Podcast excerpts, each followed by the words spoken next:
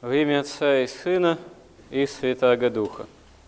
Господь наше спасение устраивает неизреченным образом.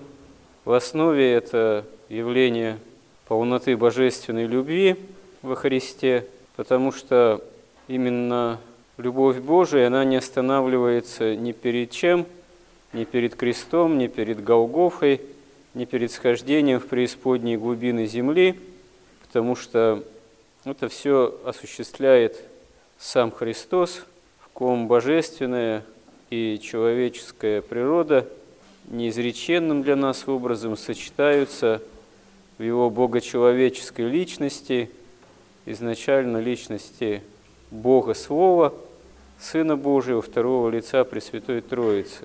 И богословы, там философы могут много рассуждать что свойственно божественной природе Бога человека, а что свойственно его человеческой природе.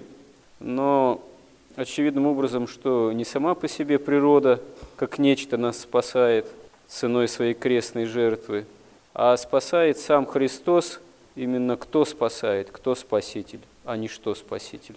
И в этом есть именно великая тайна премудрости Божией, которая открывается не в каком-то теоретизировании богословском, а в ответном движении человеческой любви, в отклике человека, который имеет веру, который в этом отклике обретает веру, и вера, она может в нас укрепляться, а может угасать в зависимости от того, ищем ли мы в своей жизни правды Божией, ищем ли мы общение со Христом. И почему в одном человеке это как-то открывается, находится этот отклик, находится желание веры, желание поиска истины и развития именно в этом проживания, именно проживания, можно сказать, обстоятельств жизни собственных именно с верой или, напротив, через какое-то, скорее, отторжение от правды Божией – это тоже все есть некая тайна и зависит не только от Бога, но и зависит от нашей воли, а как и почему происходит какой-то такой вот личный выбор в жизни того или иного человека, это тоже некое явление такое таинственное, личностное.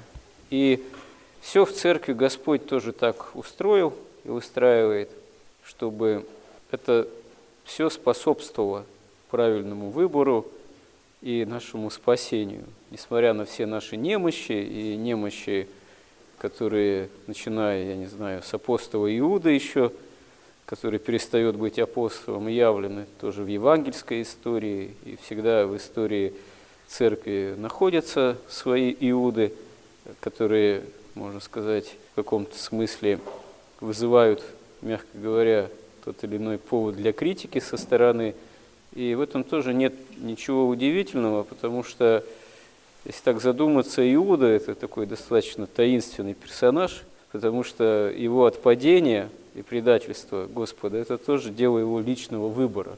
И рационально, как это произошло, объяснить -то тоже до конца невозможно. Вот. Но гораздо важнее, что то само таинство бытия церкви в этом мире – оно открывается тоже неизреченным образом только тогда, когда есть стремление обрести общение со Христом. Можно сказать, что со стороны церковь и жизнь в церкви, и даже то, как происходит в истории человеческого рода, как осуществляется путь церкви, это невозможно со стороны понять, потому что это можно понять только опытно – если мы ищем общение со Христом. И основа этого общения, основа всего устроения в церкви – это Евхаристия, это божественная литургия, это таинство причащения, как наше участие вместе с апостолами в тайной вечере самого Господа, самого Иисуса Христа. Так заповедано Господом, так устроено, что это есть основа всего – причащение от чаши Христовой. И дело не, можно сказать, в том, как часто можно причащаться, или нельзя часто причащаться, или наоборот, неправильно, редко причащаться. Иногда так и вопросы ставятся. Но на самом деле сама постановка вопроса, это представляется, она не совсем верна. Это, как иногда говорят, критики так называемого частого, там, как они говорят, сверхчастого причащения. Вот вы слишком часто причащаетесь, дескать, раньше так до революции не было. Ну, до революции там вообще не знаем, что порой было при всем великолепии внешнем, так сказать. Там вызревало вообще отступление от веры и гонения вызревали, и сокрушение святынь вызревало в самом русском народе благодаря именно отступлению от Христа и вообще именно такому постепенному внутреннему развоцерковлению. Но это, как говорится, отдельная тема, хотя тоже довольно важное серьезное, но можно вопрос иначе поставить. Ну да, вот, как говорится, вопрос ставится, что надо готовиться к причащению, надо быть готовым к причащению, надо быть достойным к причащению. А кто достоин к причащению? Как можно быть достойным вполне причащения? Вот. Вы не боитесь причаститься недостойным? Да, наверное, надо бояться причащаться недостойно а можно ли достойно причаститься? А что значит недостойно причащаться? Вот. А если мы боимся причащения, то вообще, а надо ли тогда вообще причащаться, если мы действительно боимся быть недостойными? Кто же может быть достоин? Тогда надо вообще не причащаться. А смысл-то какой в причащении? Это же общение с Господом. А если мы боимся общения с Господом, в принципе, и не ищем его, и не можем быть его вообще никак достойны, то зачем вообще церковь нужна и чаша Христова? Христос что, чашу эту устроил наше спасение ценой своей крови, чтобы мы боялись общаться с Ним, чтобы мы боялись причащаться, чтобы нас погубить нашим недостоинством в причащении. Это какой-то абсурд получается в таком случае. Напротив, как раз-таки, если мы желаем быть, жаждем быть христианами, мы должны искать общение с Господом, должны жаждать причащения, должны дорожить этой возможности, должны осознавать всю полноту своего недостоинства и всю болезнь собственную греховную, одновременно с этим осознавая, что только и причастие и есть лекарство от греха. Сам Христос и есть лекарство от греха. Если мы будем бегать лекарство от греха, мы никогда не выздоровеем, никогда не исцелимся. А что такое вообще избегать причащения или причащаться редко. Это отлучение церкви. Потому что что такое самое страшное наказание в церкви? Это отлучение от причастия. Если кто не причащается три воскресных литургии подряд, как сказано в одном из правил еще древних, святоотеческих, можно сказать, апостольских, без уважительной причины пропускает три литургии и не причащается, тот отлучается от церкви. Потому что сам уже отпадает от церкви. То есть те, кто считают себя верующими, христианами и не причащаются по каким-то причинам, более-менее сознательно, сами себя отлучают от церкви, подвергают себя сами страшному наказанию, вот, на самом деле, духовному. А какой смысл? Зачем себя самим наказывать отлучением от церкви? Совершенно как-то на самом деле непонятно. Конечно, дело не в механике, не в том вопросе, там, как часто или редко причащаться, а дело вообще в самом стремлении нашем да, во Христу, желании жить по правде Христовой. Конечно, если э, вести себя как Иуда и причащаться, да, за тайной вечери Иуда причастился, и в него вошел сатана, дьявол, да, и такое может быть. И, конечно, надо бояться быть Иудой, это совершенно очевидно. И надо все прилагать усилия, чтобы не двигаться в этом направлении, потому что Евангелие свидетельствует, что Иуда начал приворовывать из общей казны апостольской, и, видимо, это послужило начало его падению, его падения. Страсть взяла над ним вверх. То есть, да, это невозможно шутить с Богом, невозможно шутить с правдой Божией. Это да, это действительно. Но с другой стороны, а что ж тогда и вообще не надо ни с грехом бороться и быть теплоохладными, инертными, а потом, может быть, ближе к смертному часу успеть покаяться, а до этого опасаться жить духовной жизнью, опасаясь того, чтобы там не причащаться или причащаться недостойно, тоже, как говорится, совершенно будет абсурдная э, мотивация вот, по отношению к истине. И мы видим в Евангелии, вот в воскресном чтении, что Луке и Клеопе, их спутник, что он Христос, и им открывает истину на воскресение Христова, они в нем узнали Христа – когда вошли с ним под кров, и он преломил хлеб с ними за трапезой.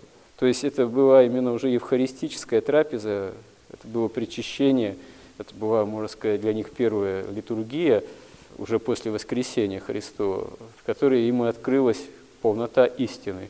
А после этого тут же Господь стал невидим. Вот тоже такой евангельский удивительный парадокс, но который свидетельствует о том, что литургия, Евхаристия, преломление хлеба, как это Господом заповедано, она дарует истинное познание Бога, истинное познание спасительности Его воскресения, истинная возможность действительно стать причастными правде Божией. И тогда Лука и Клеопа возвращаются к остальным апостолам, и от них тоже узнают, что Господь уже явился воскресшим, что Он действительно воскрес, и начинается уже совершенно новая история мира, уже христианская история, которой мы становимся тоже участниками, потому что, как святые отцы засвидетельствовали, когда возникли так вопросы рациональным образом, начали ставиться, что есть причастие, Евхаристия, это есть повторение Тайной Вечери, или это есть воспоминание просто о Тайной Вечери.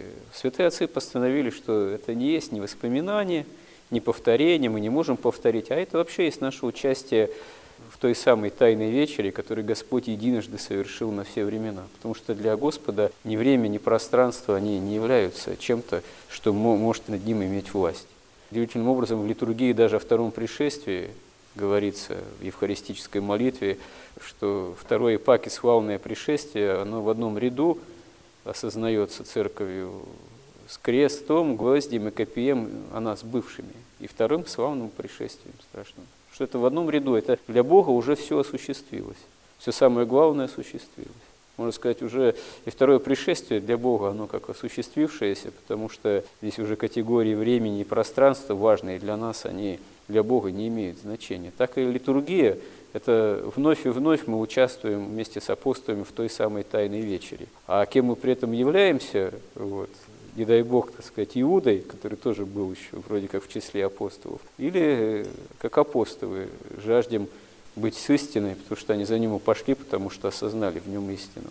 И тогда на своем месте, в своей жизни должны прилагать все усилия, чтобы спасительная правда Божия в нас тоже осуществилась для вхождения в полноту вечной жизни. Начало чему здесь в церкви, вот в чаше Христовой полагается. Помоги нам в этом Господе во все дни наши. Аминь.